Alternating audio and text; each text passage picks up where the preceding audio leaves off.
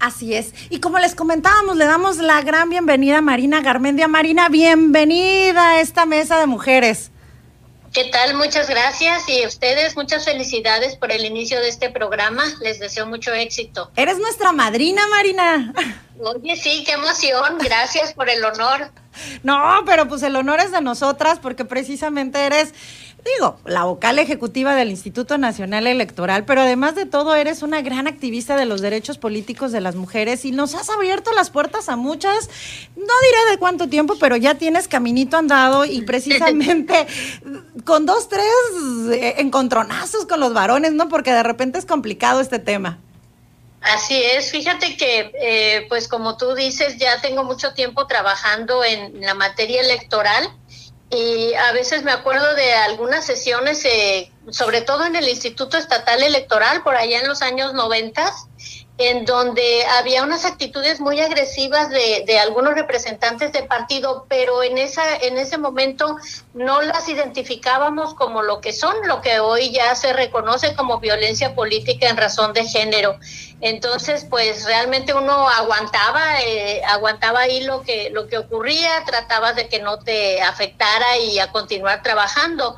Pero sí, acá han cambiado mucho las cosas y para bien. Y, el, y en ese sentido, ¿cuáles serían los cambios más significativos, Marina? Te saluda Marta del Riego. ¿Cómo, perdón? Eh, sí, te saluda Marta del Riego. Te preguntaba, en estos cambios que mencionas, ¿cuáles consideras que serían los más significativos?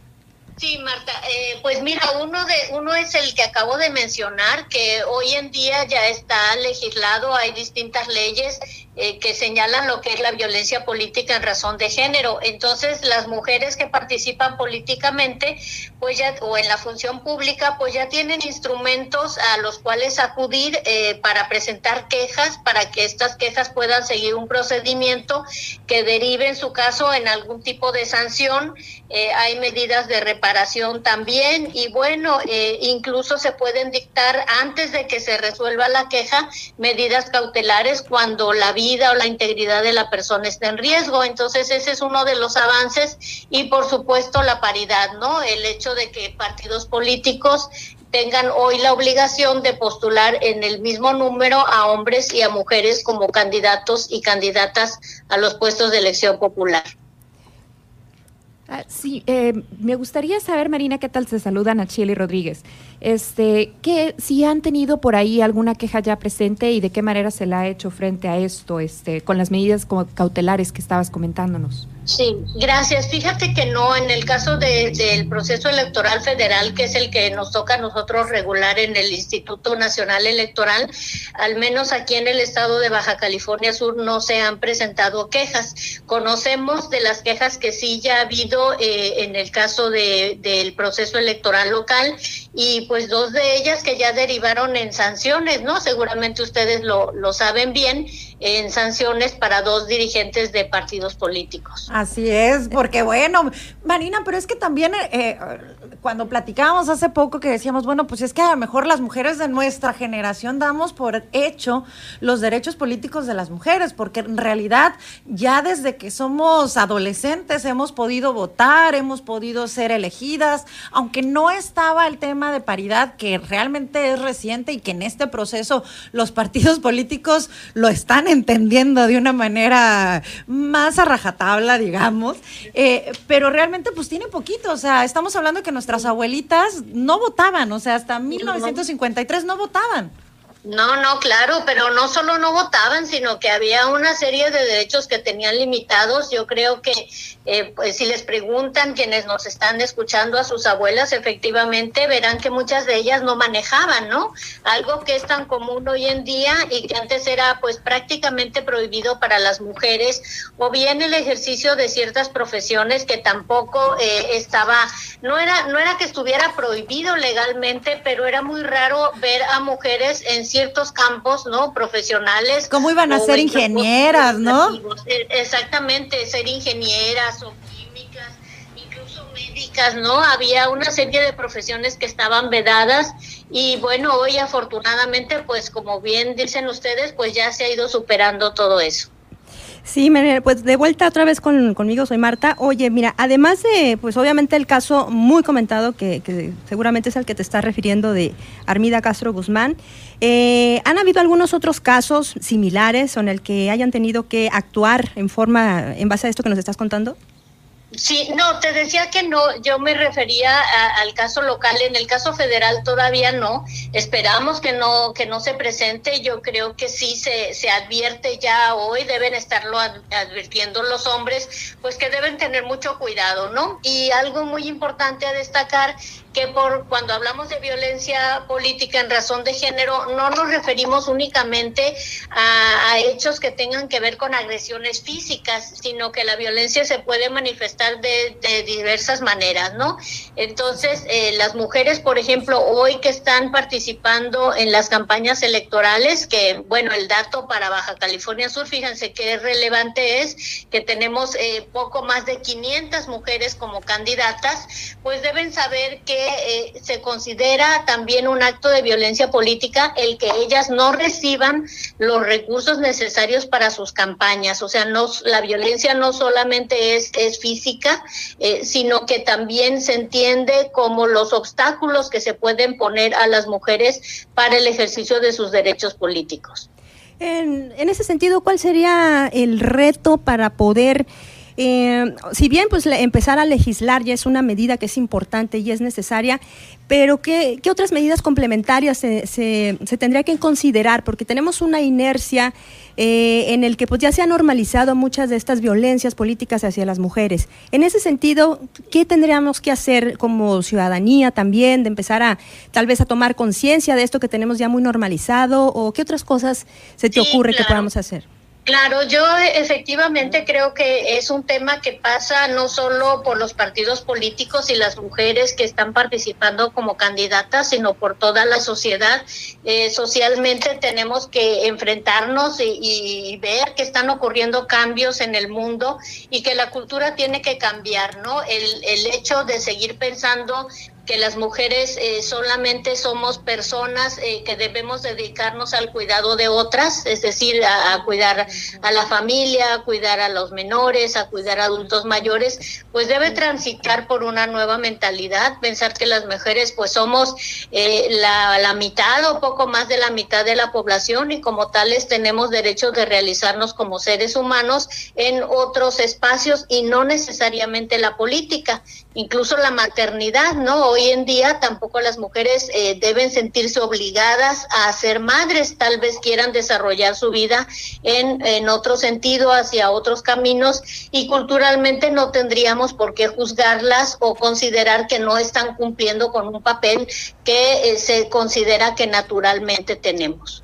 Claro, ¿no? O también a la inversa, que de repente se juzga a las mujeres por elegir también maternar, por ejemplo, por más tiempo, ¿no? Yo creo que es acá la, la, cuestión es la libertad de oportunidades. Marina, vamos a un corte comercial, pero por favor sigue con nosotros que ya volvemos. Vamos a seguir platicando sobre este tema. Bueno, pues ya estamos de vuelta con Marina Garmendia. este, Marina, por acá me surge una inquietud. Fíjate, estaba pensando apenas en 1953 es cuando tenemos este derecho para votar y expresar nuestra, nuestra voz, ¿no? Al momento de elegir a, nuestros representantes. Quisiera saber, pensando, ¿cómo, cómo es posible que sea tan reciente esta situación. Yo tengo algunos familiares que, que incluso fueron, son de esa, de esa época, ¿no? Y pensar que es tan tan, tan poquito tiempo, ¿de qué manera esto tú crees que ha afectado o ha, o ha tenido un impacto en las vidas de las mujeres?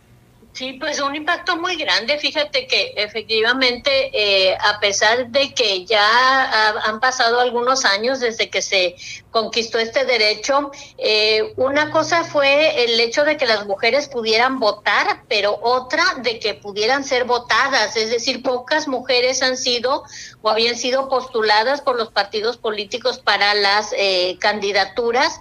Así, por ejemplo, tenemos a la primer gobernadora hasta el año de 1900 1979 en el estado de Colima, Griselda Álvarez. Entonces pasaron muchos años, eh, primero para que se otorgara este importante derecho y después, una vez que fue conquistado, todavía pasaron más años para que las mujeres empezaran a ocupar espacios de representación.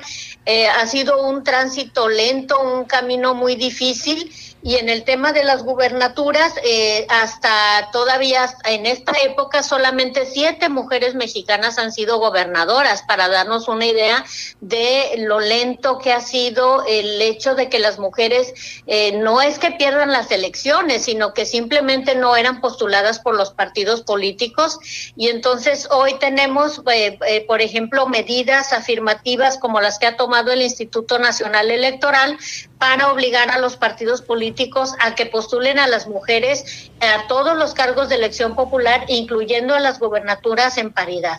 Pero sí ha sido, han sido muchos años en donde el esfuerzo de las mujeres ha sido constante y apenas empezamos a ver los resultados. Y también eh, en espacios competitivos, ¿no? Porque antes las lanzaban de candidatas, vaya a ser en el municipio más lejano del mundo, del país, ahí escogían a, a meter a las mujeres porque no importaba si lo perdían, ¿no? Al fin y al cabo. Así es, o cuando iban como suplentes también, entonces sí, eh, tenemos esto desde los años 2000, de la década del 2000, que inició con las cuotas de géneros y ahí los partidos políticos pues utilizaban distintos recursos o, o, lo que se denominó ruta de escape para no cumplir con esta disposición o bueno, cumplirla eh, privilegiando siempre los derechos o los intereses de los hombres de los partidos. Mira, por aquí tenemos en las redes sociales, Gustavo Álvarez nos dice, a ver Marina, favor aclárenos lo siguiente, un gobernado, un ciudadano o cualquiera que exprese su sentir contrario a lo que una dama que participa en política, ello debe ser sancionado por violencia política en razón de género o eh, ay, perdón, llegó otro mensaje. O si fuera así, se está violando el derecho de libre manifestación de ideas. Yo entiendo que la idea es, si algún varón hace algún comentario de una mujer, en automático es violencia eh, en razón de género.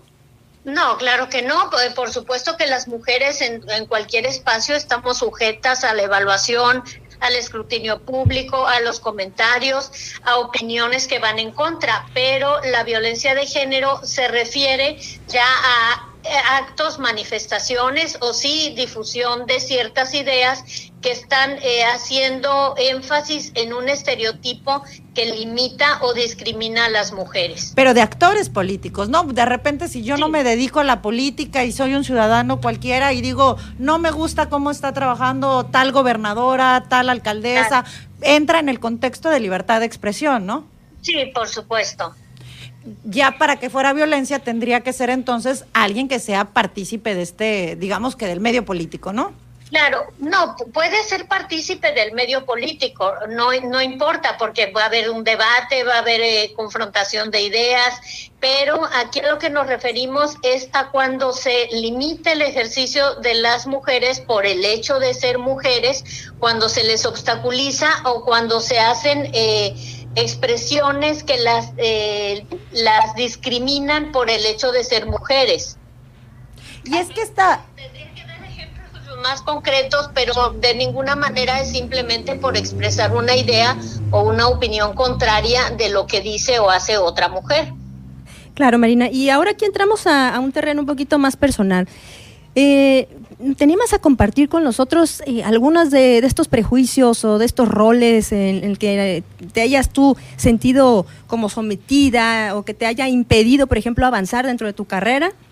Sí, no, mira, no, afortunadamente no. Yo he hecho carrera primero en la docencia y fue a través de un concurso público de incorporación y de la misma forma en el Instituto Nacional Electoral. Es decir, yo ingresé también al entonces Instituto Federal Electoral a través de un concurso. Pero, eh, por ejemplo, ahorita, y para contestar un poco la pregunta del, de la persona que, que, envió el mensaje, estaba recordando cuando les decía de lo que me pasaba en algunas sesiones de los consejos eh, del, del entonces Instituto Comisión, perdón, Comisión Estatal Electoral, ya no me acordaba bien del nombre, en 1994 y recuerdo muy bien que después de expresar algún, algún punto de vista eh, de algún asunto que se estaba tratando en una sesión, un representante del consejo me dijo, de un partido político, me dijo que realmente lo que yo decía no tenía ninguna base y que yo no tenía por qué estar ahí, que me debería ir a mi casa a hacer la comida. no, ¿cómo, Marina? ¿En serio? No. Creo que este es un ejemplo claro en donde no hay una, no había argumentos para oponerse a lo que yo estaba diciendo, sino que simplemente me estaba diciendo, pues, o sea, usted como mujer no, no tiene por qué estar hablando aquí, váyase a su casa a hacer la cocina, la comida, ¿no? Entonces ahí se ve cómo estaban utilizando un estereotipo de género en el cual a mí me descalifica para opinar porque mi función, de acuerdo con ese señor, era preparar la comida para mi familia, ¿no? Ahí es un clasísimo caso de violencia política en razón de género, pero eh, les digo, pues en, los 94 que fue esto, pues no existía simplemente no la, la, la, tipificación de esto como un delito, ni siquiera como una falta, ¿no? Entonces, bueno, tú tenías que, bueno, en mi caso, pues volver a insistir en el punto eh, y continuar en la mesa de debate como se estaba dando, pero a ese, eso, ese es un caso de violencia política en razón de género, o sea, no se descalifica tu opinión por los argumentos o las razones que estás utilizando, sino que te descalifican por ser mujer. Y bueno, eh, yo creo que en, ese tipo de respuesta, señor, muchísimas gracias por reconocer mis habilidades culinarias, pero aún así tengo razón y ahí le va mi opinión, ¿no? ¿Quién sabe si tendría tales habilidades? Ah, entonces eres de las mías, De las nuestras. Imagínense, imagínense, no era el tema, pues no, no tenía nada que ver, ¿no? Tenemos, eh, tenemos, participaciones, ¿no, Nacheli? Sí, tenemos una pregunta por acá. A ver. Dice Ana Karina Jiménez, pregunta, ¿el hecho de que las políticas públicas obliguen a los partidos a tener cierto porcentaje de participación femenina no los puede llevar a incluir mujeres incompetentes solo por llenar el requisito? Igual que los hombres. Ándele pues, así es, tal cual. Es, que es, esta parte, ¿no? Que de repente al hombre no se le cuestiona si tiene o no tiene talento, ¿no? Claro, ahí, ahí estamos viendo otro sesgo de género muy, muy evidente. Es decir, ¿por qué damos por sentado que los hombres que son seleccionados sí cumplen con un perfil y tienen capacidades? Así es, ¿no? Y pero pensar que las mujeres pertenecemos como a ti te lo dijeron a la cocina, porque al hombre no lo mandan a la cocina, a ver, tantos chefs que tenemos buenísimos. Claro, no, ahora nada más hay una aclaración, no es una política pública, ¿eh? está en la Constitución. En el artículo 41 es un principio constitucional que los partidos políticos postulen en paridad a hombres y mujeres. Y, eh, y un poquito siempre se, se, termina cuestionando estas, estas circunstancias. Quizás podría ser, Marina, porque no, hemos entendido... Eh, a ver, eh, sí, sí, ¿nos escuchas todavía? Sí, ya. A ver, a ver, déjame. Ah, ¿sabes qué? Es que tenía el celular al revés. bueno, estos son la, el encanto de, transmitir en vivo, Marina. Oye, te, mm, eh, te comentaba, eh, en ese sentido, ¿será que todavía nos falta entender lo que se le, lo que, a lo que se refiere con la discriminación positiva? Sí, lo, que, lo que pasa es que esto va más allá. La, la, discriminación positiva sí en un principio se empezó a utilizar como una medida afirmativa, es decir, voy a distinguir a las mujeres y les voy a aplicar ciertas acciones que favorezcan su desarrollo y eviten su discriminación negativa. Pero esto está superado, o sea, esto por eso decía, no es una política pública, no es una acción afirmativa, es un principio constitucional en donde igual que está en la Constitución, se reconoce la igualdad entre hombres y mujeres. Y si damos por hecho que son iguales, entonces tenemos los mismos derechos, hombres y mujeres, y dentro de un partido político, hombres y mujeres tienen el mismo derecho de ser postulados a las candidaturas. ¿Quién va a ganar? Pues eso ya lo van a decidir los, los y las electoras el día de la jornada electoral. Y esta parte precisamente, eh, y, tú que participas en distintas asociaciones de derechos de las mujeres, porque participas en Mujeres en Plural, participas también en Mujeres en Voz Alta, en la Red de Mujeres por Igualdad Sustantiva de Baja California Sur, de repente eh, la sociedad o algunos grupos dicen, no, es que las feministas y es que mira, estas mujeres están... Pero yo creo que no entendemos que esto es de muchos años. Ha costado muchísimos años, ha costado muchísimo trabajo. Qué bueno que esté en la Constitución, qué bueno. Pero más allá de la Constitución, tiene que estar en la sociedad, ¿no? Que lo aceptemos en la sociedad. Sí, claro, es, es lo que hablábamos hace un ratito, ¿no? Cómo necesitamos que haya un cambio cultural eh, que trascienda una serie de prejuicios y de estereotipos que limitan a las mujeres. Mira, eh, hace, también cuando, cuando hablamos del programa, eh, al principio del programa, y un poco ustedes hacían broma, dijeron que, que no iban a decir cuántos años tenía yo en esto, ¿no? Entonces, eh, ¿por qué no hablar de los años o de la edad de las mujeres? Claro, porque es un estereotipo, ¿no? De la mujer queda eternamente a los 30, ¿no? O a los Así 20. es, ¿no?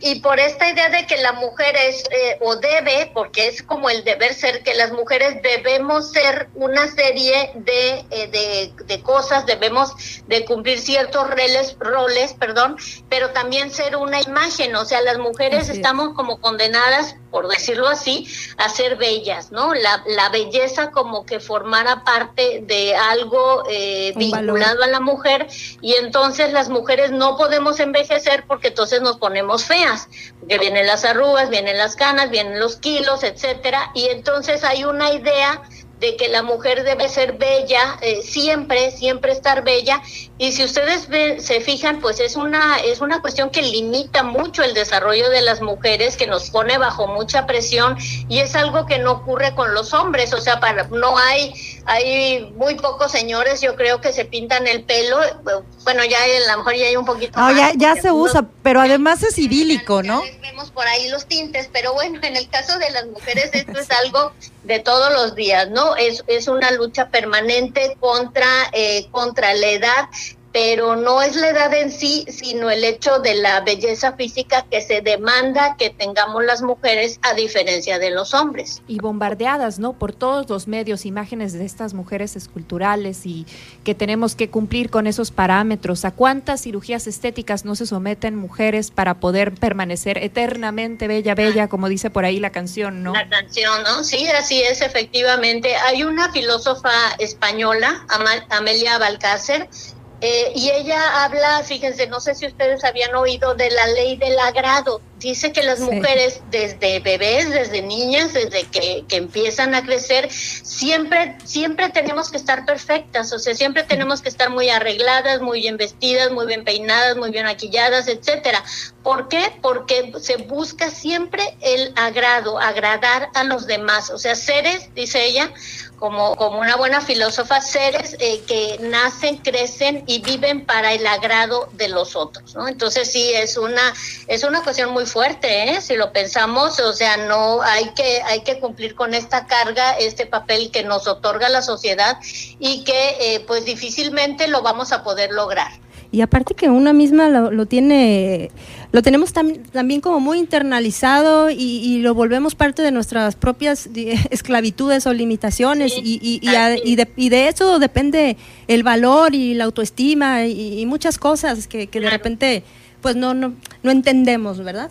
Así es. Y fíjate, esto cuando se traduce a violencia política en razón de género, lo podemos ver cuando una mujer eh, política es juzgada por su apariencia, no por es. lo que dice, por lo que hace, por lo que propone, sino físicamente cómo es esta mujer. Y violentada incluso también, ¿no? Y, y es- y es, y es curioso porque siempre los ataques son, como tú bien lo dices, los ataques son eh, en cuanto al aspecto, pero nunca en el terreno de las ideas. Así es, ahí, ahí tendríamos o- otra vez un, un ejemplo en donde si vemos la descalificación de una mujer candidata, pero por su físico y no por lo que dice o por lo que hace, ahí tenemos un caso de violencia política en razón de género. Y, y también al contrario, ¿no? Porque también hay mujeres muy guapas, físicamente, eh, la, la realidad que hasta como mujeres dices, híjole, esa es una mujer guapísima, pero automáticamente la ven guapa y dicen, no está calificada para gobernar o no está claro. calificada para ejercer ciertos puestos, no nada más en la política, sino en el día a día, ¿no? Así es, sí, efectivamente también las, las mujeres muy bellas eh, caen en este otro estereotipo, ¿no? Un poco lo de la, la, la rubia la rubia tonta, por ejemplo. Sí, o sea, dicen, es rubia y no, y no va a funcionar, ¿no? O no puede ser ingeniera, o no puede ser científica, que lo hemos visto, y yo creo que también algo es importante que, podamos eh, decir en esta mesa, precisamente donde estamos tantas mujeres, es que hoy, hoy, por fin, gracias a las redes sociales, estamos escuchando esas voces que no se, no, no las estaban perdidas en esas reuniones entre mujeres, que, que eran entre reuniones de confidencia, pero aún así te daba pena decirle a tu amiga que te estaban limitando en tu trabajo o que no había esta oportunidad y ahora no, ¿no? Qué padre que podamos vivir esto y que tú seas ahorita testigo de esto, debe ser emocionante, ¿no? Sí, claro, y efectivamente es gracias a los años que podemos ver los cambios y bueno, el gusto de que mujeres jóvenes estén incorporando y librando nuevas batallas. ¿eh? eh yo creo que va, va cambiando la época y hoy lo que tenemos es una, una lucha muy dura, una batalla muy dura por evitar tanta violencia que están viviendo eh, joven, niñas, jóvenes, mujeres de todas las edades. Creo que el, el problema de la inseguridad, de la violencia, los feminicidios en México es algo eh, muy fuerte y que solamente unidas y trabajando vamos a poder lograr combatir. Así es, y pensar también, ¿no? ¿Cómo es posible que entre nosotras mismas a veces estemos comentando estos micromachismos que existen en la sociedad, eh, pensando por parte de la sociedad misma, cómo es que esta mujer llegó a tal puesto, este, eh, preguntándonos si su capacidad es realmente existente o no? Así es, pues es que el patriarcado domina es, es, es, la, es la forma de organización social en la que vivimos y no, no solamente involucra a los hombres, también a las propias mujeres. Y sí, pero yo creo que pues es, es precisamente gracias a, a estos esfuerzos que, como, como, como desde tu trinchera, por ejemplo, Marina, ¿no? Como desde los medios de comunicación, como desde el hogar, desde todos lados, es como vamos a ir primero visibilizando las cosas que ya tenemos, como le hemos dicho repetidamente en esa entrevista, pues ya muy normalizadas, ¿no? Ya que las tenemos identificadas, pues irlas erradicando y que esto se traduzca en políticas públicas, como bien nos, nos estás contando. Sí, fíjate que es, es muy importante, nada más un, comentario rápido, eh, ahorita que decías políticas públicas, eh, recordé porque en, en este en esta forma de organización social a las mujeres no solamente nos toca agradar a los otros y cuidar a los otros, sino prácticamente todo el trabajo doméstico. Entonces hay que empezar a cambiar desde la casa y bueno, culturalmente esta idea de que la mujer es la responsable de las cuestiones domésticas. Y del cuidado de las personas, en fin. Pues lo que a nosotros sí nos ha agradado muchísimo es esta plática que hemos tenido contigo, María, y te agradecemos muchísimo. Espero que sea la primera de muchas. Gracias. Muchas gracias, mucho éxito. Un abrazo a todas. Muchísimas gracias por ser Muchas gracias por su atención. Gracias por ser nuestra madrina en esta primera emisión. Gracias, gracias, gracias por todas estas experiencias que nos estás compartiendo. Sí, Marina. Madrina de lujo. Bueno, nos vamos a un corte. Sí, nos vamos a un corte y regresamos. Recuerden que están en la mesa.